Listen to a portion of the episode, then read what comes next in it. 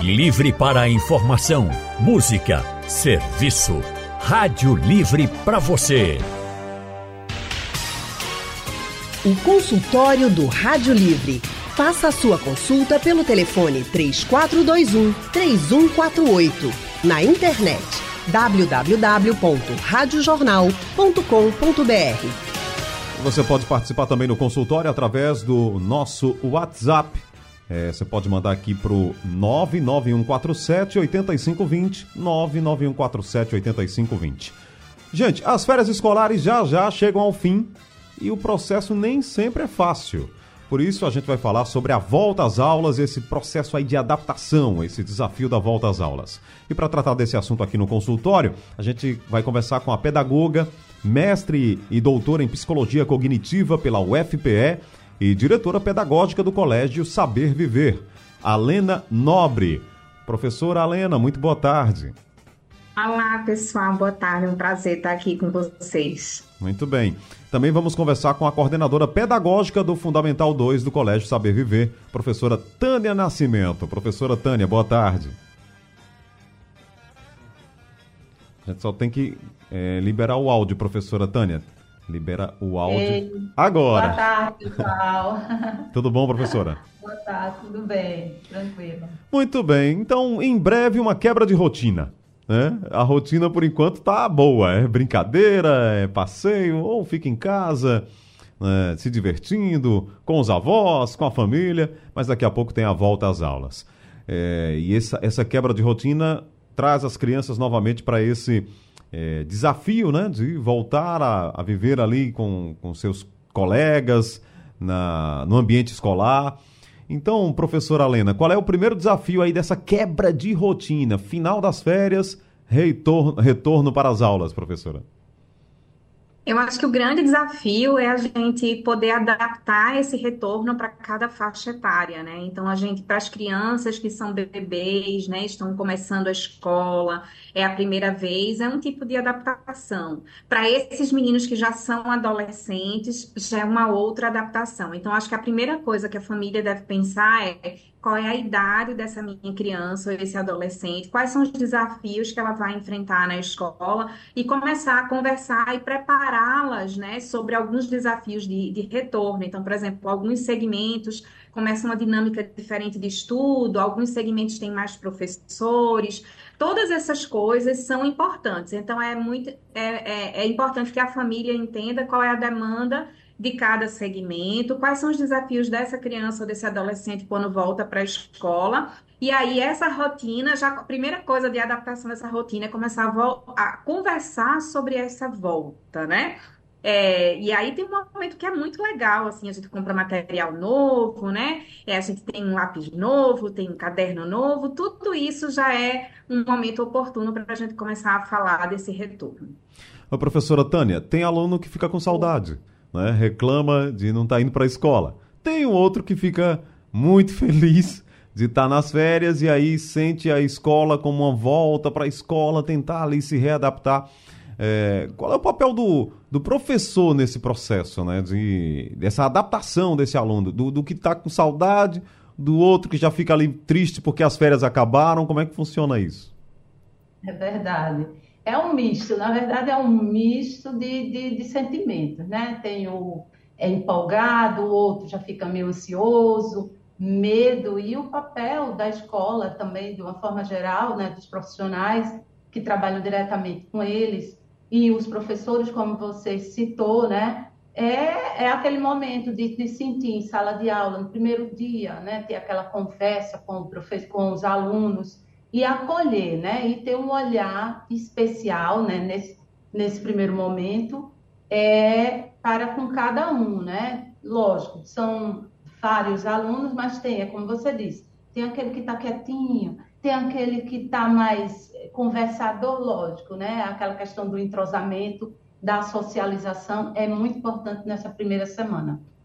E que não pode deixar, por exemplo, o aluno ansioso, o estudante muito ansioso, com medo, a gente tem que começar a trabalhar para não prolongar esse sentimento deles por, por, muito, por um espaço maior, entendeu? Por muito tempo. É isso. É, eu... Acho que acolhimento é tudo. Uhum. E, professora Helena, tem aquele aluno que, digamos que ele não esteja feliz é, ao retornar para a escola ou ir para a escola, né? E aí o pai diz, não, mas você tem que ir de todo jeito.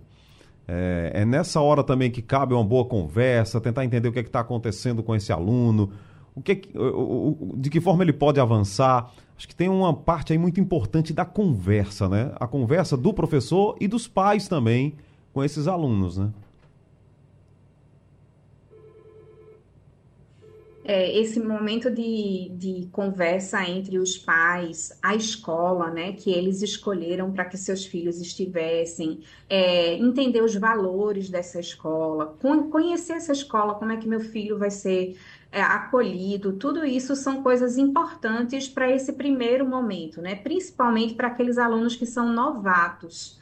Então, exige uma, uma atenção especial, porque esse espaço é novo, as pessoas são novas. Então, a gente precisa ter um cuidado e essa família precisa estar bem próxima à escola, né? Mantendo esse contato, perguntando como é que foi esse dia, e também com essa criança e com esse adolescente, para que ele compartilhe, porque às vezes eles podem sentir angústias e medos que eles não falam e que precisa ser falado para que isso não cresça e a gente consiga resolver ao longo logo da primeira semana, se possível, né? Algumas coisas, obviamente, a construção de relacionamento, de vínculos demora um pouco mais, mas é muito importante que a gente mantenha o diálogo e consiga conversar e alinhar, inclusive, as expectativas sobre isso. Muito bom. E professora Tânia, é, a professora Helena falou sobre algo importante, né? Que é esse primeiro contato com a escola ele é desafiador para o aluno, né? essa nova rotina para ele, para o pai, né? que solta a mão ali do filho, né? e há esse, esse, esse desenlace né? de tanto tempo ali junto, de repente ele vai passar por uma nova etapa da vida,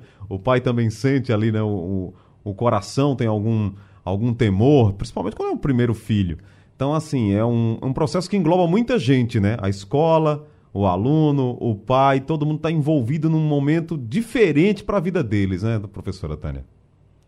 É verdade. Só é, reforçando o que a Lena falou, e a família, né, em conjunto com a escola, isso é muito importante, né? Porque estamos do, do mesmo lado, né? A gente quer é, o nosso aluno fortalecido, acolhido, bem, né? Dentro da escola. Então, essa parceria tem que existir sempre, independente de qualquer coisa. É o, o é o, o bom andamento do aluno dentro da escola, entendeu? Então, isso é muito importante. Outra coisa é que a Helena falou, que eu acho muito. É, logo no início, ela falou em relação é, à questão da, das transições, né?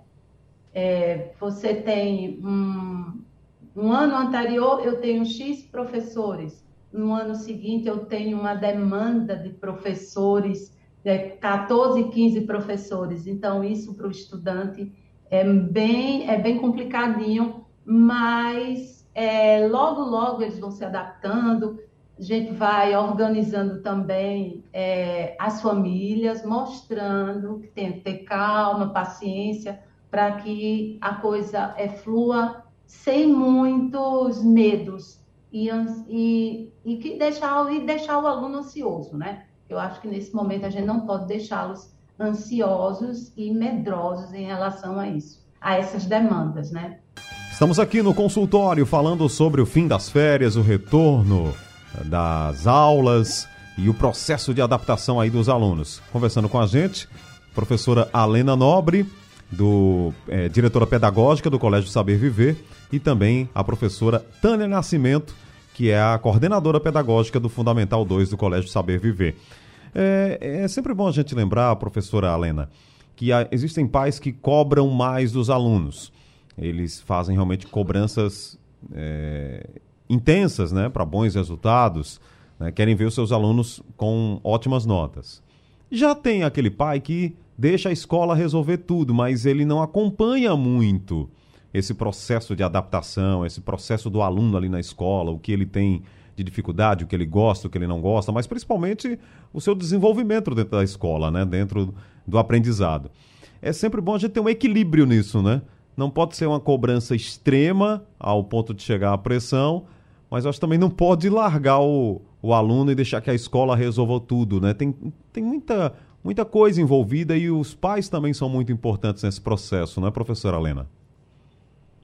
Total, é porque na verdade os pais eles vão mudando ao longo do tempo, também de acordo com a idade dessa criança. Então, quando essa criança é muito pequena, ela é muito dependente desse pai, dessa mãe, dessa família, né, desse responsável. Então, essa família está sempre muito próxima, porque essa criança realmente demanda é, dessa família essa presença. E a, até, ele, até ele vai chegando assim na terceira infância, aí a, essas atividades são atividades fáceis de fazer, são compreendidas pelos pais. Só que o que acontece é que quando essas crianças vão crescendo, se tornando adolescentes, então isso começa a se tornar um pouco mais desafiador a família já não entende todas as atividades, já não consegue acompanhar, as crianças já conseguem ter autonomia para fazer suas atividades quando você pede para ela. Então, a tendência é que às vezes a família ela vai desengajando desse processo, mas ao mesmo tempo, a cobrança por resultado quando eles ficam mais velhos é muito mais evidente do que quando eles são crianças. Embora o desafio, por exemplo, de aprender a ler, escrever, é muito grande também na infância mas ele acaba sendo um processo mais fluido do que quando eles chegam no Fundamental 2, né, no, nos anos finais, ou no ensino médio. Porque aí começa a surgir a preocupação se ele não tiver um bom resultado, ele não vai entrar na universidade. Então, essa família, ela precisa ir refletindo sobre esse processo de mudança.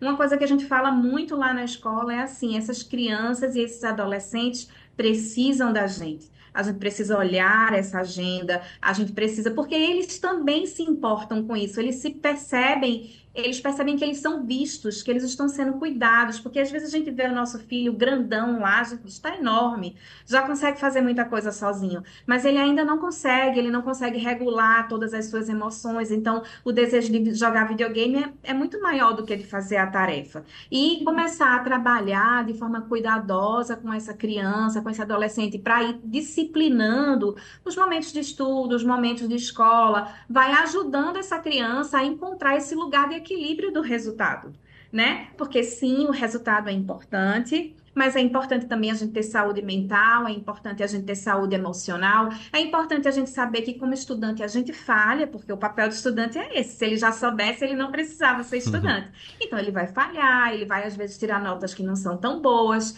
Isso faz parte do processo. Então, é, esse aluno que está em processo de adaptação, muitas vezes tem um pai em processo de adaptação também, aprendendo a ser aluno, a ser pai de uma criança ou adolescente escolarizado naquela idade. Pois é, professora Tânia, como é desafiador né, esse processo do aprendizado. Porque uh, o aluno também tem que ele se sentir bem, né? E a escola é uma possibilidade enorme, né? De socializar, de criar vínculos, laços, amigos com professores, com os colegas de classe. Então, os pais têm um papel muito importante nisso aí, né? Tá junto ali para ajudar nesse processo de aprendizado, né? É, e esse momento é muito importante. Eu estava até conversando, só abrindo um parênteses, é, ontem eu sugerindo a uma mãe que ela começasse, é, na semana que, antece, que, vai, que antecede as aulas, ela começasse a colocar, fazer alguns ajustes na rotina da filha, tipo, procurar acordar, é, dormir mais cedo, é, acordar mais cedo, sabe? Entrar realmente na rotina do que deixar para o dia 29, as aulas iniciando e ele teve que acordar, e é muito estresse para a família. Uhum. Então, uma semana antes, é importante que vá havendo já esses ajustes, é, organizando o material, é, é, é, já organizando também o espaço de estudos junto com ele, né? Eu sei que é difícil, né? É dizer, não, hoje a gente vai fazer isso, vai organizar o, a, a, a, a sua próxima semana, né? Mas eu acho que seria interessante, pelo menos, dormir cedo, acordar cedo, para não ser tão impactante na primeira semana. Que é, esses ajustes devem, devem ser feitos até para a comodidade da família, sabe? Do que acordar de manhã meio estressado, aí o aluno não sai, ele não, não toma seu café da manhã, aí vem lanchar aqui, é realmente estressante. E tem aqueles que vão acordar normalmente, empolgados para reencontrar os colegas ou reencontrar os colegas que saíram, que retornaram. Então, é um momento realmente muito agradável, mas que precisa realmente ser ajustado. Ele precisa. Muito bom. E professora Helena, e a nova escola? Quando o aluno tem que trocar de escola? Esse também é um desafio aí para o aluno, para o pai, os coleguinhas que ficaram na escola anterior. Tem esse desafio também para quem está nesse processo de adaptação, né?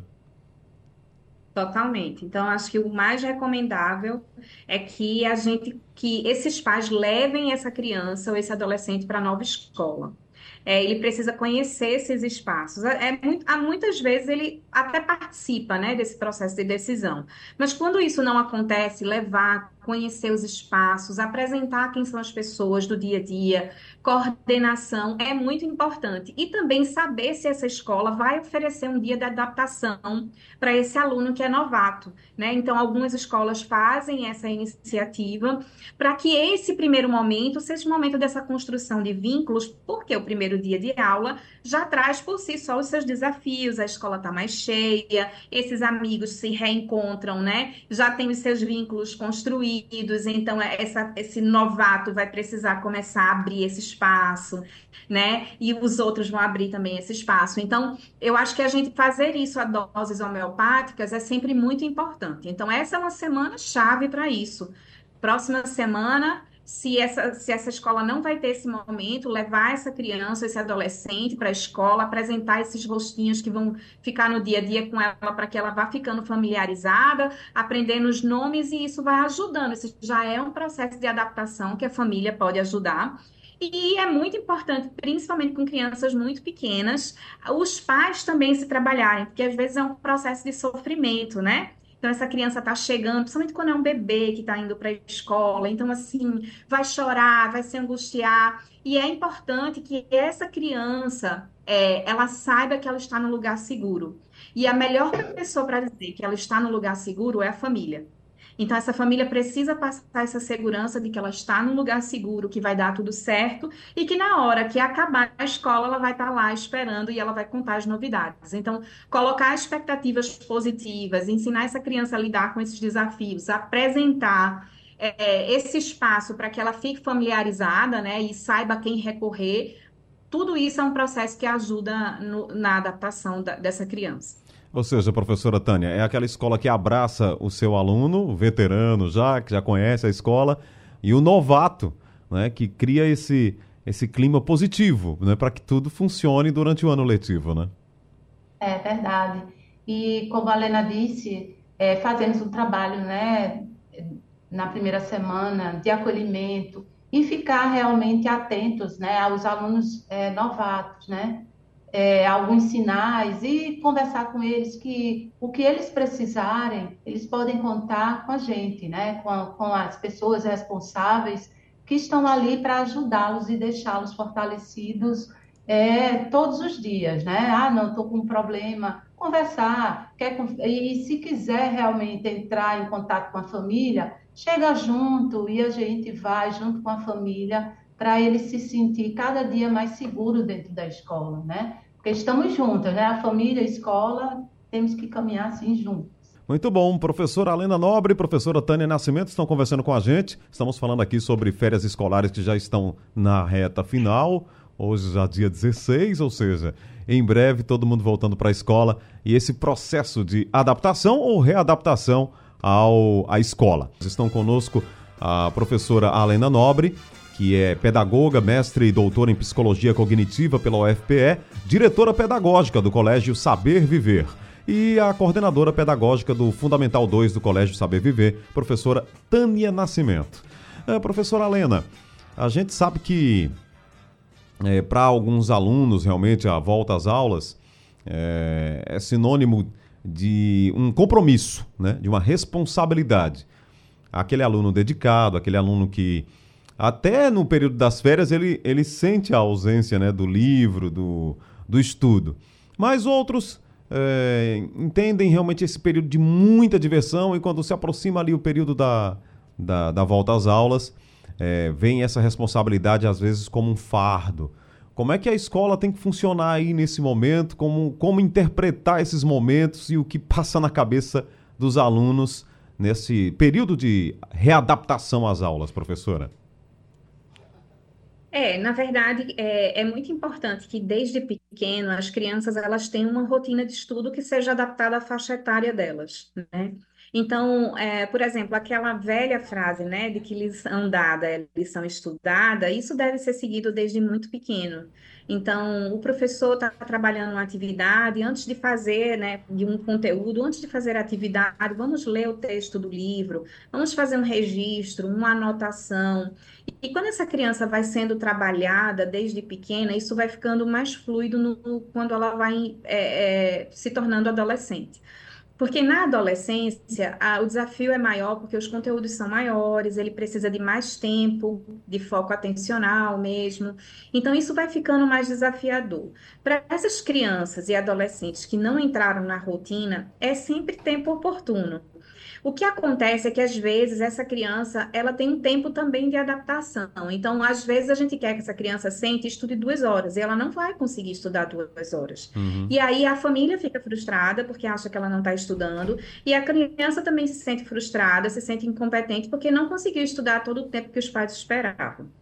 Então, o que é que a gente precisa fazer? A gente precisa ter uma rotina de quando essa criança chega na escola, né, ou não é no outro dia, quando ela estuda à tarde, ela tem uma, uma rotina organizada em que ela tenha um tempo específico voltado para a retomada dos seus estudos e, e, fazer os exercícios que foram passados pelos professores. É, uma coisa que a gente faz muito lá na escola é sentar com esse, com esse aluno, né? E organizar a rotina dele. Então, a gente mostra para ele o tempo que ele precisa dormir, quais são os momentos que ele precisa reservar para alimentação, quais são os momentos que ele precisa reservar para descansar, os momentos que eles precisam reservar para brincar. E depois que eles fazem tudo isso, a gente pede para eles contarem o tempo livre. E aí eles veem que tem tempo para estudar. Então, sempre vai sobrar uma horinha para estudar, para fazer a tarefa de casa. E aí eles começam a perceber que eles não precisam passar o dia todo estudando. Eles vão ter tempo de descansar, vão ter tempo de brincar, de, de, fazer as coisas que eles gostam, mas que essa responsabilidade precisa ser assumida. Então, isso exige da família uma organização dessa rotina. Né? E essa família precisa organizar essa rotina junto com essa criança, porque senão a família atrapalha a própria rotina que ela construiu. Então, aos pouquinhos, essa família vai começando a entender o quanto essa criança, esse adolescente consegue estudar. Ele consegue estudar por 20 minutos? Então, 20 minutos em um intervalo, depois mais 20. E aí, com, ao longo do tempo, ele vai conseguindo aumentar o tempo de estudo dele. É muito importante a gente não forçar muito a barra, senão a experiência fica tão negativa que a criança e o adolescente sempre vai fugir dela. E aprender é uma coisa que a gente faz por, por toda a vida. Então, aprender precisa ser bom. A gente precisa ter experiências positivas com aprender. Muito bom. E professora Tânia, motivar os, os desmotivados, né, entre aspas, é uma missão da escola, mas também dos pais, né? É, outra coisa é, é a questão da, da autonomia, né? Deixar que o aluno, lógico, você tem que reorganizar né, todo esse espaço, o ambiente para ele estudar, mas dando autonomia e não fazer por eles e com eles, lógico, sempre dando, é, estando perto, fazendo as cobranças, como a Helena disse, ah, cobrar, cobrar, cobrar, não vai leve, mas dá autonomia para que ele possa é, estudar sozinho. Lógico, você vai é, é, organizando, é, monitorando, acho que é a palavra certa, monitorando é, o dia a dia deles, entendeu? Mas dando autonomia, que eu acho que isso é importante. Não deixar solto, né? Também não dá, mas dando esse, esse monitoramento. E motivá-los, né? Eu sei que após um retorno exige muito esforço, né? Para eles é, voltarem a estudar, a se organizar. É, é um esforço muito grande. Mas eles pedindo ajuda às famílias, né? Aos pais, até mesmo na escola. Ó, oh, Tânia, eu não estou conseguindo, ou quem quer que seja, né? Não estou conseguindo é, resolver, eu estou muito cansado. e aí a gente vai orientando o estudante. Eu acho que nesse momento pedir um, um socorro, né, eu acho que é muito importante. Muito bem. Professora Helena, existem os pais que prometem recompensas. Isso funciona? Veja, vai chegar um momento que nada vai ser recompensável, sabe? Porque sempre você vai precisar recompensar mais. Então, o que a gente sempre fala para os nossos pais é assim: o nosso comportamento ele é movido à recompensa, mas nem sempre há recompensas que são físicas, que são presentes. Então, a gente sempre conversa com os alunos como é bom a gente poder sentar com um amigo e a gente saber, a gente entender sobre aquilo que a gente está falando. E isso a gente só conseguiu porque a gente estudou sobre aquilo, porque a gente assistiu um vídeo sobre aquilo. Ou seja, aprender é algo recompensador. Então, a gente vai fazendo reflexões desse tipo. A gente começa a não ter angústias sobre a nota, a gente vai fazer a prova e a gente não está preocupado, a gente vai terminar o ano e não vai ficar preocupado com o boletim, vai terminar as férias, vai ficar de férias mais cedo. Então, a gente vai começando a trabalhar com eles outros sentimentos de recompensa, porque isso é extremamente importante. Então, se sentir recompensado é importante mas entender também que essa recompensa leva um tempo para chegar, que às vezes esse esforço é um esforço maior no início, até que a gente tenha aquele sentimento, e não adianta a gente recompensar com coisas físicas, porque agora vai ser um presente de 10 reais, depois de 20, depois de 30, depois, depois não, não vai ter coisa que ele nem quer mais, porque ele já tem uhum. tudo. Então não faz sentido a gente estar tá sempre recompensando por isso. A recompensa tem que ser o prazer do conhecimento. É isso, né, professora Tânia? Quando a gente aprende e sente prazer em aprender, aí a missão da escola está concluída e o pai não precisa ficar prometendo nada, né? Exato, né? É mostrar que, ó, eu tenho isso aqui, faça, faça bem feito, que é para você, é para sua vida, né? Mostrar para ele desde de, de, de, de criança, lógico, né? Com um linguajar diferente mas para um pré-adolescente, para um adolescente, isso aqui vai ser bom para a sua vida. Hoje você está aí, ó, emburrado, com preguiça, mas vai, lute, que você lá na frente você vai ver o resultado. Muito bom. Bom, o tempo passou aqui, eu é, gostaria de agradecer aqui as professoras, né? Falar que é, é, muito importante a gente falar sobre educação, né? Num país que precisa tanto de educação, um país que, que educa, é um país que tem conhecimento, que tem pessoas melhores, mais bem informadas, instruídas. Então, esse tema de educação realmente é, é muito legal da gente debater, falar, conversar sobre ele. E queria um, um conselho final aí da professora Alena Nobre, para quem já está se aproximando no fim das férias. Né, o que diria para esses pais e para esses alunos, professora? Eu acho que o momento é da gente curtir essa última semana. Ah, quando as, as crianças voltam, os pais também voltam para uma rotina frenética, acordam cedo, se preocupam com o uniforme. Então, aproveitar essa semaninha, mas começar essa semana também se organizando, né? Se enchendo de boas expectativas, afinal, um novo ano chega, essas crianças vão crescendo, vão fazendo de série em série, algumas já estão até terminando esse ciclo, entrando para a universidade. Então, é, se sentir empolgado, porque essas crianças estão crescendo, isso é um grande privilégio poder acompanhar esses filhos crescendo. Então, aproveita essa última semaninha, em cinco meses no máximo seis tem outro período de férias para a gente dar uma descansada. Então, aproveita essa última semana, descansa, se organiza e vamos começar com o pé direito, que vai ser um ano letivo muito legal. Professora Tânia. Ah, é só reforçando o que a Helena está dizendo. Se organizar é, nessa semana de uma forma leve, né, ajustando os seus horários, organizando o, o tudo que tiver para organizar, uniforme, material, de forma leve, descansada, que estaremos esperando com muito amor, muito carinho por eles no dia 29. Muito bom. Professora Helena, muito obrigado. Até a próxima. Até a próxima. Tchau, tchau. Professora Tânia também, muito obrigado. Até mais. Professora Helena Nobre professora Tânia Nascimento. Elas conversaram com a gente aqui sobre a volta às aulas. Final do Rádio Livre. Muito obrigado a você pela audiência. A produção é de Gabriela Bento. Trabalhos técnicos de Big Alves, Edilson Lima, Sandro Garrido e Caio Oliveira. No apoio, Ivânia Amorim. Coordenação do jornalismo do Vitor Tavares. Direção, Mônica Carvalho. Sugestão ou comentário sobre o programa que você acaba de ouvir, envie para o nosso WhatsApp 99147 8520.